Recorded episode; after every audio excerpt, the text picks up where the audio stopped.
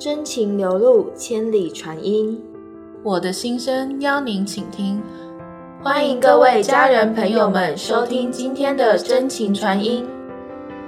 我是主持人易文，我是主持人婷君。今天我们要分享的是，还有一个案例，是一个三十几岁的小姐前来沟通。当她回到 Tire 时期时，自己清楚的看到当时的母亲因工作太累，身体虚弱，晕倒在房间门口。当时家中无人，后来他母亲勉强爬到了房间床上，下体却流出许多血，床单湿红一片，脸色苍白，却没有人来帮忙。当时胎儿的他一直处在房间上方，俯瞰着这一切事情的过程。不久后，他看到隔壁有位婆婆走进来，要找他母亲聊天，才发现整个状况，赶紧送他母亲到医院。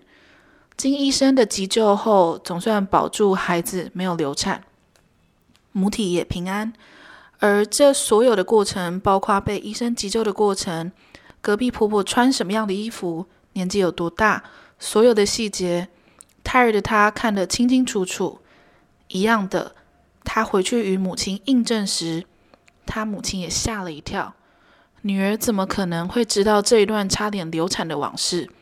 因为他都不曾提过，他怎么会知道整个过程和细节？后来，他母亲也不得不佩服深层沟通的技术，自己也要求做深层沟通处理他个人的事情。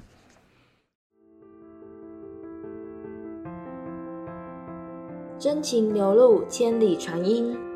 期待您再次倾听。真情传音，我们下次见，晚安。